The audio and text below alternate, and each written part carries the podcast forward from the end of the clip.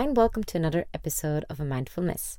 Today's episode is in English because I had the chance and wonderful opportunity to interview Ruby Warrington. I took a break from alcohol for 13 months entirely, and now I barely ever drink. And during this experiment or this um, life transformation, I stumbled across Ruby's book, which is called Sober Curious, and discovered the whole movement around sober curiosity. So I'm really excited that I got Ruby on the phone and got to pick her wonderful mind and brain. And I hope you enjoy this interview as much as I did. Hi, and welcome, Ruby Warrington. British journalist, thinker, writer. Uh, you're the author of Material Girl and Sober Curious. You also recently launched a really brilliant podcast. I think that was in April with the mm-hmm. same name, Sober Curious.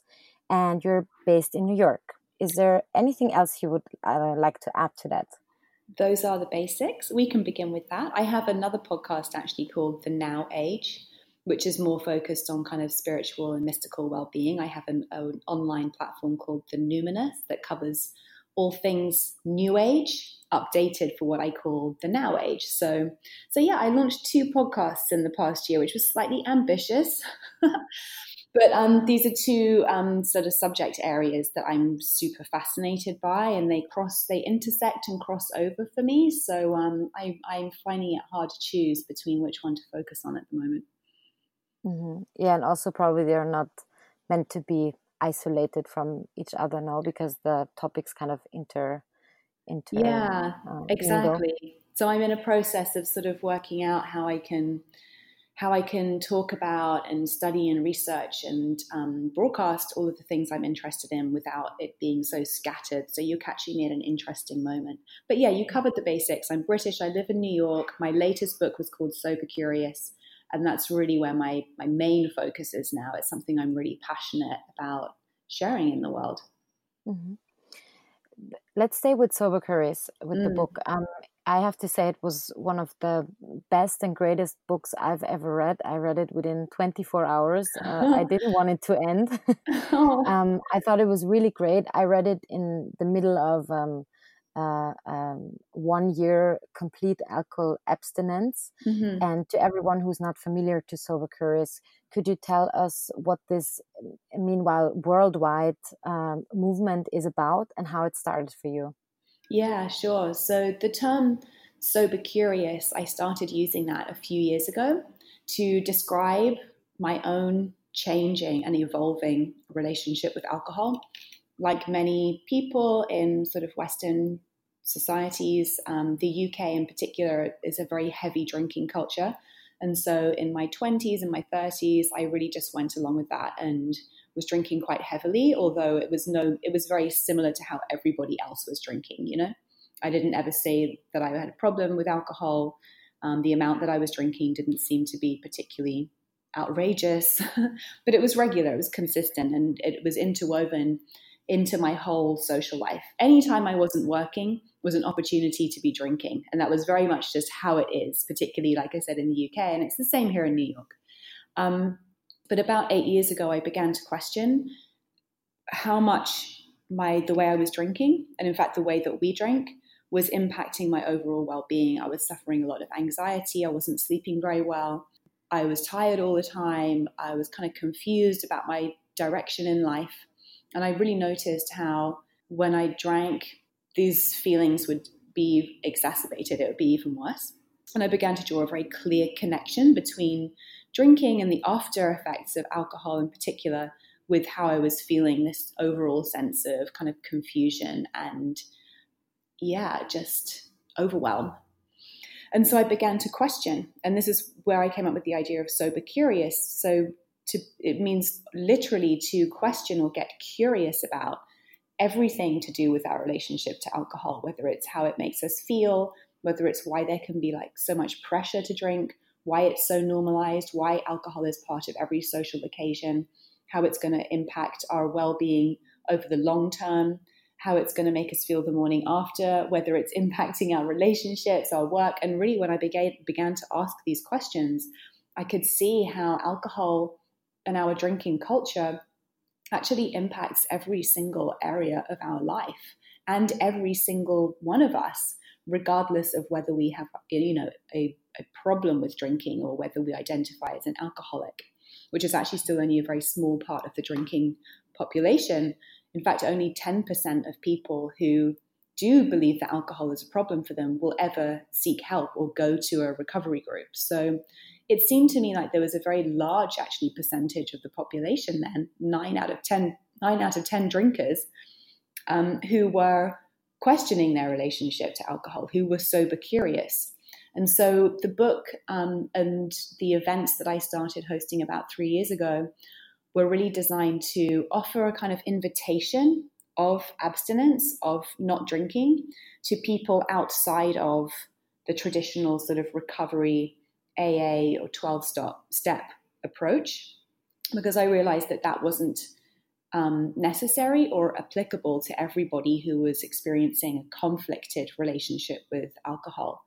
And that I felt that our, our society, not to mention myself personally, could benefit from a more open minded um, and questioning, curious um, investigation of how we drink individually and how we drink as a society. And so that's what those that's the root that was the roots of sober curious and the book came out um, in december at the end of december on new year's eve actually of 2018 and in the past six months even i've just seen this really exploding this term being taken everywhere um, and people really responding so enthusiastically to the message, um, it just makes me realize that my instinct was right, that many, many more people than we would ever think it are actually questioning why they're drinking, how it's making them feel, the overall impact, you know? So I'm really excited to see where it, how it unfolds. Yeah, it's it's funny because when I um, came across the book and I started reading it, everything that was written there was already in my head and i felt like someone read my mind somehow and i think you're really right about your intuition guiding you to something that a lot of people have in common and a lot of people haven't been able to put um, their finger on or put a term around it and that's why i found it really interesting because when i went into this abstinence that felt so natural and mm. i find it interesting because in your book you also write and i'm, I'm quoting now what if, as in my case, there is no violent, urgent, devastating reason to question your drinking? There's no rock bottom. And that's what was really interesting for me. There was no rock bottom for me either. And it was so um, refreshing and beautiful to read in, in your book that you don't really need to have this uh, very um, rock bottom situation that people think of uh, of a of a severe heavy alcoholic that gets into big trouble and then they quit drinking and uh, go into sobriety mm. and maybe we can stick with the, that because you also talked about it um, in your podcast with um, with moby and you talk about like setting up your own inventory and um, questioning what might be your rock bottom even if it's not that obvious I mean, this is also probably what people ask a lot now. They ask, "Did you have a problem with alcohol? Why? Why did you stop? Why do we need this um, very symbolic or um, cliche kind of rock bottom to stop drinking in our society?" Yes, that is something that comes up because I think people are questioning for themselves. Perhaps I already reached my rock bottom. It just didn't look like Moby's. Like in Moby's book, you know, he describes he went to AA after drinking extremely heavily and taking lots of drugs for 18 years. And consistently, he would find himself, you know, waking up in the street with vomit all over him because he's drunk so much and just passed out and he's, you know, causing himself so much harm. And we, have, we think that a rock bottom has to look like that, or maybe it has to look like you got into a car accident or you lost your job because of your drinking. And I think that, yeah, part of the message is it doesn't, we don't have to let it get that bad. It, it, as soon as you begin to question your drinking, it's within your right and within your power to take a step back and answer that question for yourself. Often, when people say to me, you know, did you have a problem with drinking? I, my response is, well, define problem. That's very subjective. A, a problem with drinking can look as simple as I have really bad hangovers when I drink, or it can look as simple as drinking takes away my enthusiasm for life. That could be a problem with drinking, you know? Um, and so I think, yeah, redefining the idea of problem drinker is part of my mission because thus so far and the message that's very widely broadcast in our society is that like like I said, like you pointed out as well, a problem drinker looks like this, but actually very few people who drink regularly and are engaging with the dominant drinking culture will find themselves in that situation. Um, however, depending on life circumstances, it can only take one life tragedy or one, you know, shocking event for alcohol to become more deeply ingrained, like for a regular, a regular social drinker to start using alcohol more heavily as a way to cope and manage their pain. And that's when it can become problematic. So for anybody who is drinking regularly to excess. Like binge drinking is a huge thing. That's a great British export in a way. I feel like, you know, this idea of like just getting really absolutely kind of trashed rather than the more, as we think of it, kind of European way, which is, you know, smaller in more moderate amounts, but still consistent drinking. For any sort of heavy drinker or social drinker, it can very easily become that more, you know, that more um, painful difficulty that we think of. So there's a term um, that I've heard being used to describe this approach or my situation, your situation from the sound of things, and it's early exiter, meaning and I can't even answer this for myself. Had I had I continued drinking the way that I was drinking, would I have eventually found myself in a car accident? Would I eventually found myself in a you know, a dangerous situation because of drinking.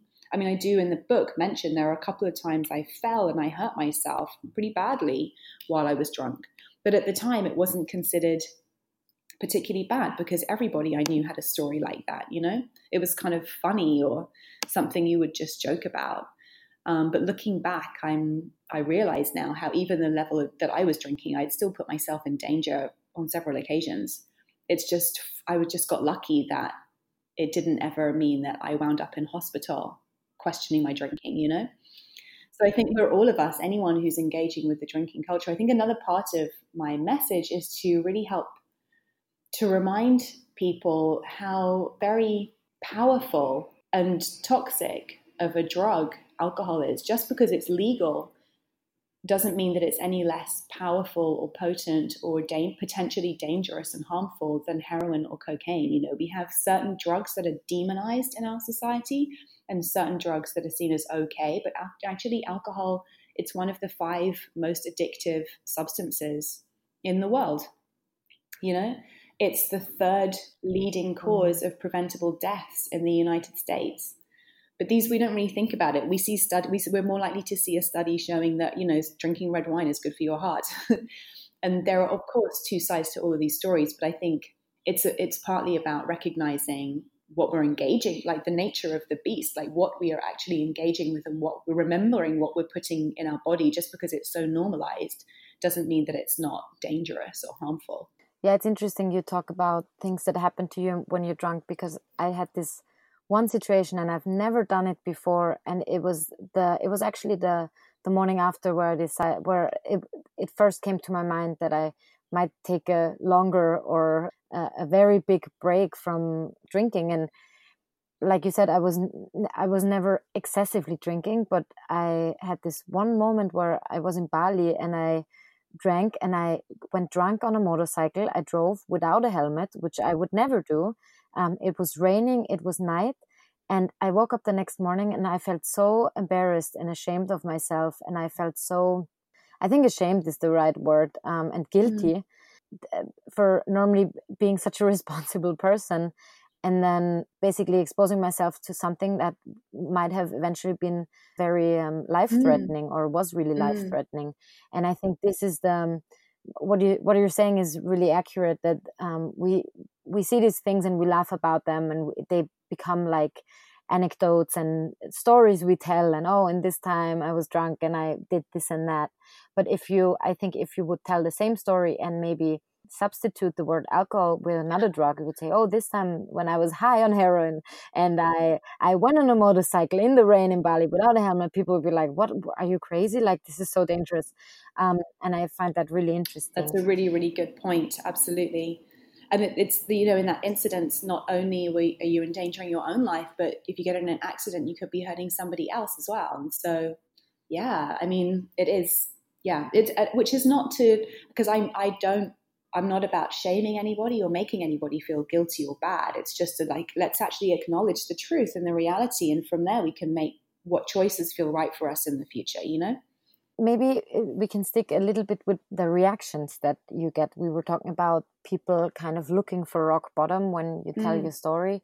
Um, what are other reactions that um, you have witnessed when confronting people with your sober curiosity? Well, it's interesting. Most often, I have reactions like your reaction, which is you, many people have said exactly the same.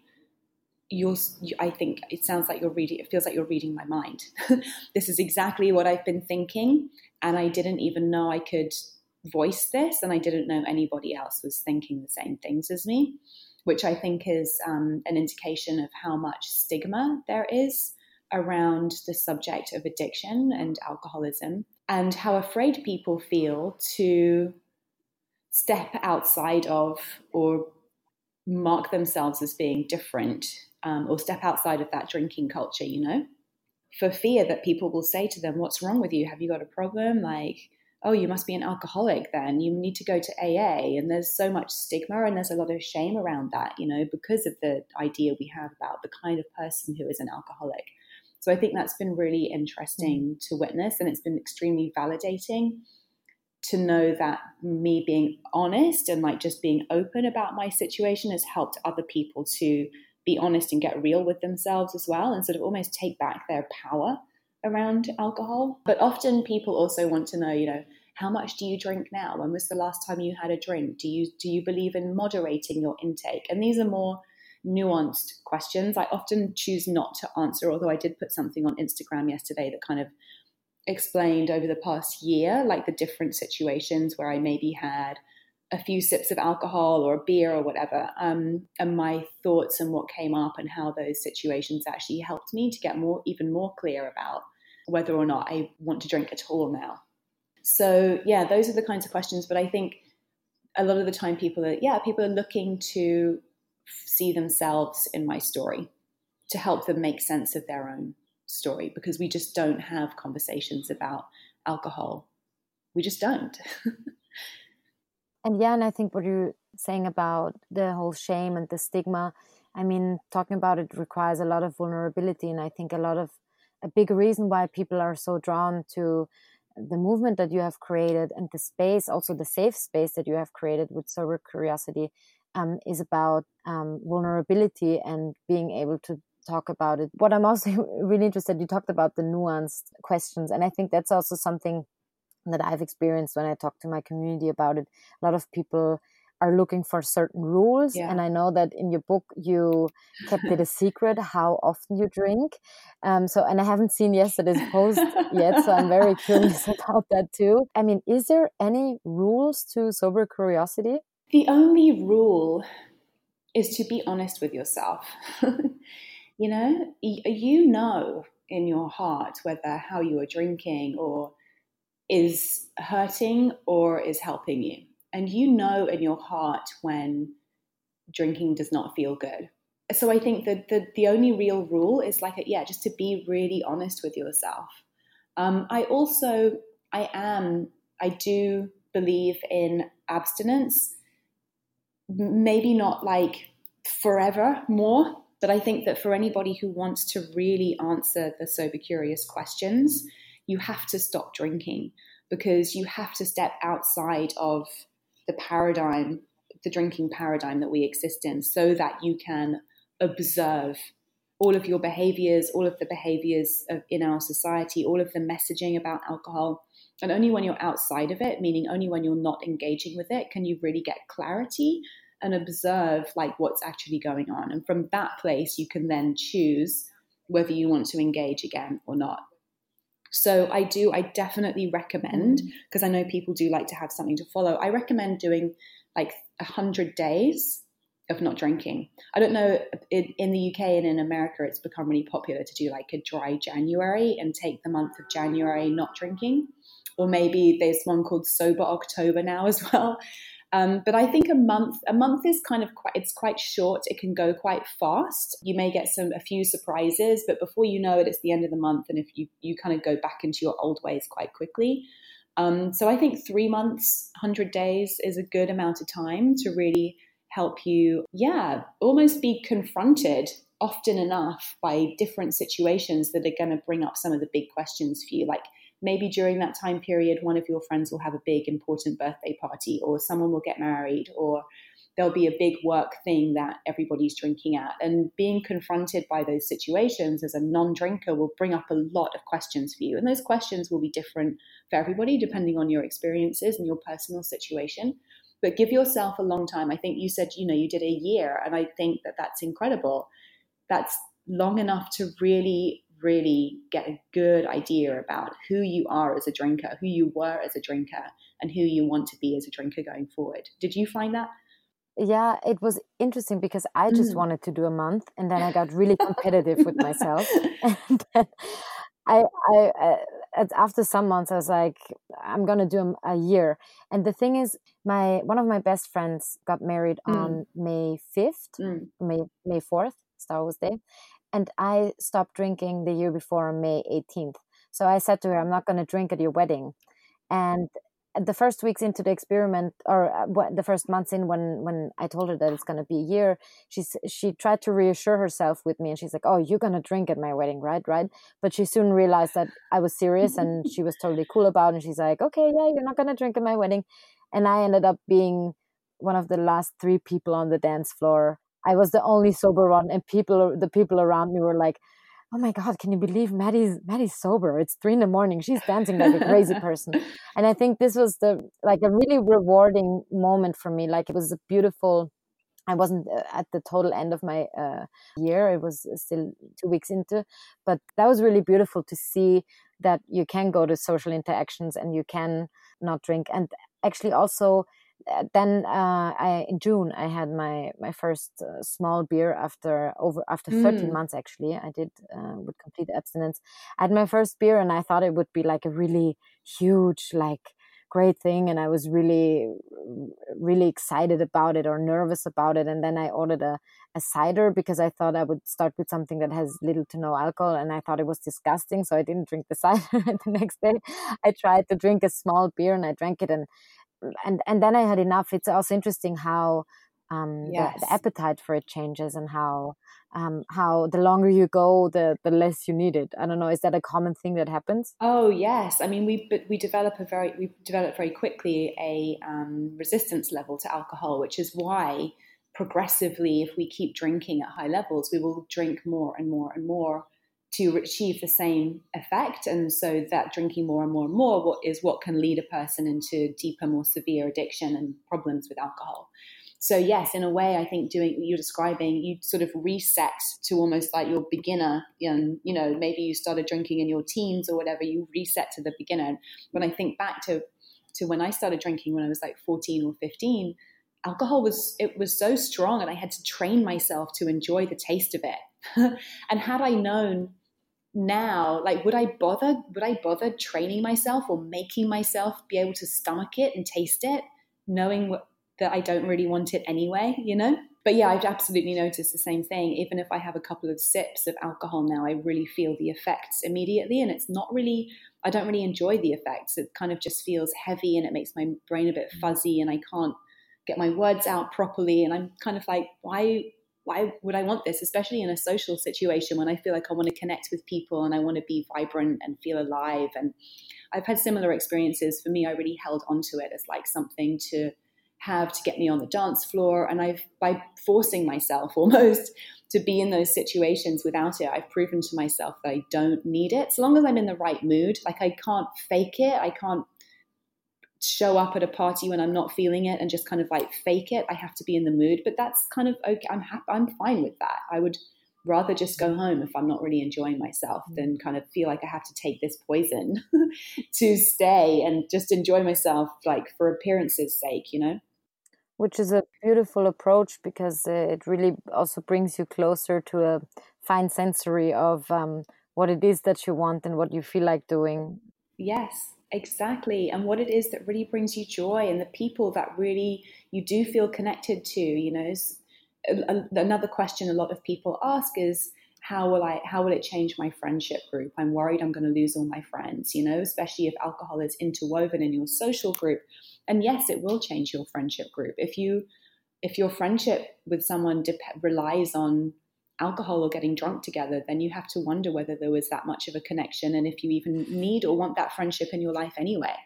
And I found that there's been just a, a natural falling away of some connections, whereas others have got even stronger, you know. And then mm. so many new people coming into my life um, who also on this similar path and I kind of under we share similar values just by just by choosing this, you know. So mm. yeah, it's it it like I said at the beginning, it really it touches every area of our lives, our relationships, our work, our well being, our um, creativity. We only really understand that when we remove it. I find it funny that you say you you trained yourself to drink because one thing I realized in this year is that I hate wine. And all right. my life I drank wine because that's what I was supposed to do. And you just drink mm-hmm. wine. And so I always had this feeling that I, I never really liked the taste of it. And during this year, I really realized I hate the taste of it. So it was interesting to see that for 20, 28, 29 years, I, I forced myself to drink something I don't really enjoy drinking. Right. And I think it's proof of how addictive alcohol is that we can come to crave the taste of wine, you know? Because I'm the same. I drink wine now, it tastes like ju- juice that has gone sour it tastes just horrible. but actually, I used to think about, you know, I used to fantasize about, oh, a glass of rose on a hot day, how delicious. But now, and thinking about it with when people say, oh, I really, I can't imagine not having a glass of wine with a delicious meal. But for me now, the taste of wine would kind of ruin the taste of the food. I actually just want to taste the food. What I found really interesting, um, this other book you recommended, uh, Na- Naked Mind is the title, right? Yeah. Naked Mind. I'm currently I just started reading it um, because you recommended it, and I thought it was really interesting the part where it says that actually no expert can distinguish or most experts can distinguish a, a cheap wine from a from an expensive wine and that the, this whole story about wine and how wine makes food taste better is uh, is made up um, especially by advertising what i find really ad- interesting about advertising as well is what you write. Um, also in Sober Curious, you you write part of the message of third wave, wave feminism was not only working and earning money like men, but drinking and having sex like them too. Mm-hmm. This meant drinking hard and fast and having sex confidently, devoid of emotion, and as often as possible. A dynamic that has been routinely exploited by the alcohol advertising industry ever since. I thought that was super, super interesting. Could you tell us a little bit more about that? Absolutely. Well, I remember when I first started, I used to work in magazines as a journalist. And one of my first um, kind of internships after I left college, the editor of the magazine I was working for, she was consulting. She had been hired by some of the big drinks brands, and this was in the very late 1990s. Um, she'd been hired by some of the big drinks companies to so that she could help them work out ways to sell their products to women because they had identified that women were not drinking as much as men, and this was a problem, or rather, this was an untapped opportunity um, to get women drinking as much as men. And so, um, so yeah, since the, the mid 90s, really, um, alcohol companies have very directly targeted women with the message that this is what makes you a modern, emancipated, liberated woman who is in control of her life, who no one can tell her what to do. Um, and it's been very much being able to drink and you know enjoy your drink and not give a care about the moral side of not drinking has been sold and sort of pitched as a way of saying yeah i can like i'm as free as a man in a way if that makes sense. I, I thought it was uh, super interesting. I've never thought about it that way. Let's get to a little more superficial things. I was really interested about how your event series uh, in New York, the Club Club Soda event series in New York. How do they look like? Oh, cool. Well, we always have um, a theme. So, for example, the last one, the theme was psychedelics and sobriety, because a lot of another thing that a lot of people ask me is, well, do you can I smoke weed? Like, can I take MDMA? Like, what else? Is it just is it just alcohol, or like are other things allowed? And I kind of, you know, I'm like, well, you can apply the same to any substance. Actually, you can apply the same thinking. Like, just really be honest with yourself about why you're using it and and how and its overall effect on you, and you make your decision from that. Because I'm not anti, I'm definitely not anti drugs, and I think that. Um, I think that actually, as human beings, as with any creature in nature, we actually need ways to transcend into a different kind of more magical realm. And I think that psychedelics can help do that. And the reason I wanted to host an event on this was because actually there's so much research being done now, even with paid clinical, you know, studies in here in the US about the use of psychedelics for therapeutic purposes. So I just thought it was a really interesting area. So I'll we always have a theme for the event and I curate different speakers to come and speak to that. And then my co-founder, Biet Simkins, an amazing um, meditation coach, but her meditations are very interactive and quite confronting sometimes. So we'll have some kind of group meditation experience that often has music and gets people to interact.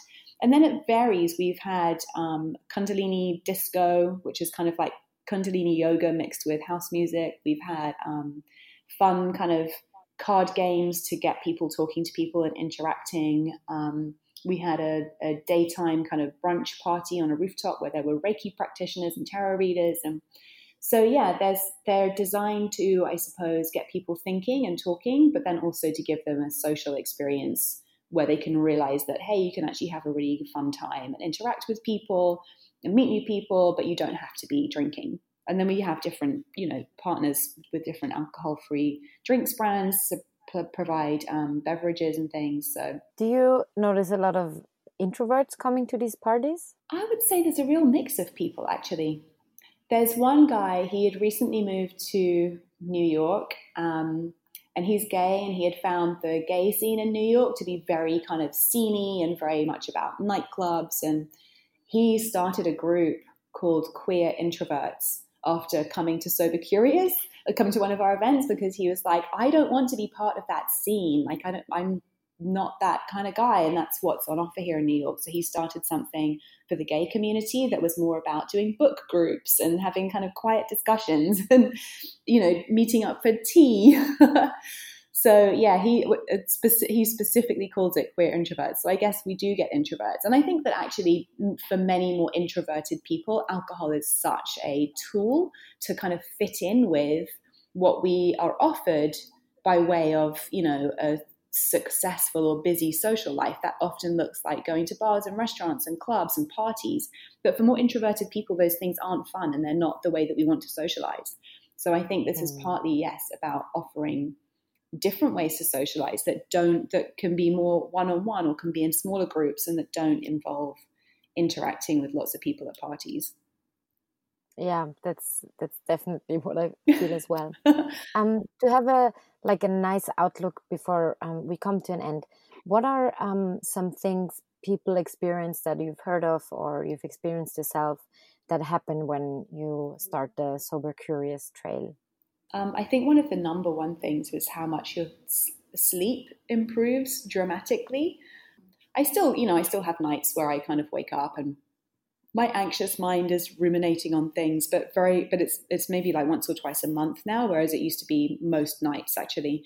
And so just the the overall boost in energy and confidence and optimism that comes from getting good, like proper restorative sleep every night is really amazing and definitely I mean, that alone for me is enough, um, enough to make me want to stay sober curious, you know.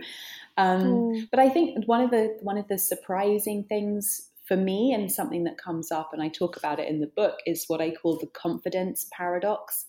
Like I just kind of touched on with the introverts thing, I think many people use alcohol as a way to feel more confident in social situations in particular, more extroverted, more loud, more like it okay to just be themselves.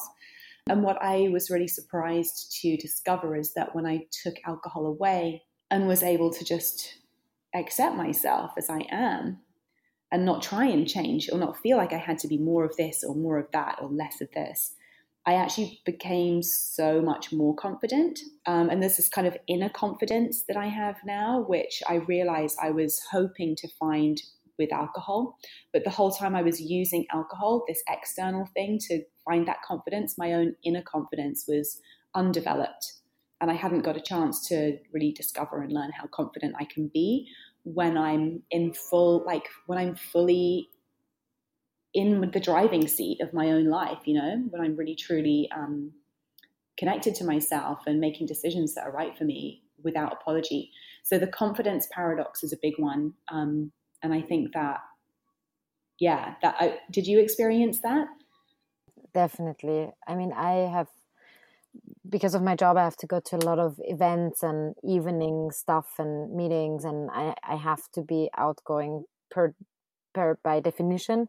And um, I definitely found myself in a lot of situations where I was super uncomfortable, and I had to network, even though I'm I don't ha- hate anything more than networking, and um, being thrown into a room, uh, obviously having a glass to hold on to, um, believing that drinking something will will make you more accessible or will get you into a conversation was definitely something that I was practicing for years and years. And I, I guess this, what you're saying about confidence, it really spoke to me also in the book because I think it also takes a lot of confidence to show up to a party and be the only one who doesn't drink. Yes. and I think the conversations that started um, emerging from that and the the the the seeds that you plant with that they're it's incredible what happens well i'm happy to hear that it's that you're experiencing it too but that's the thing once it, it is it takes so much confidence and self-belief to um mm.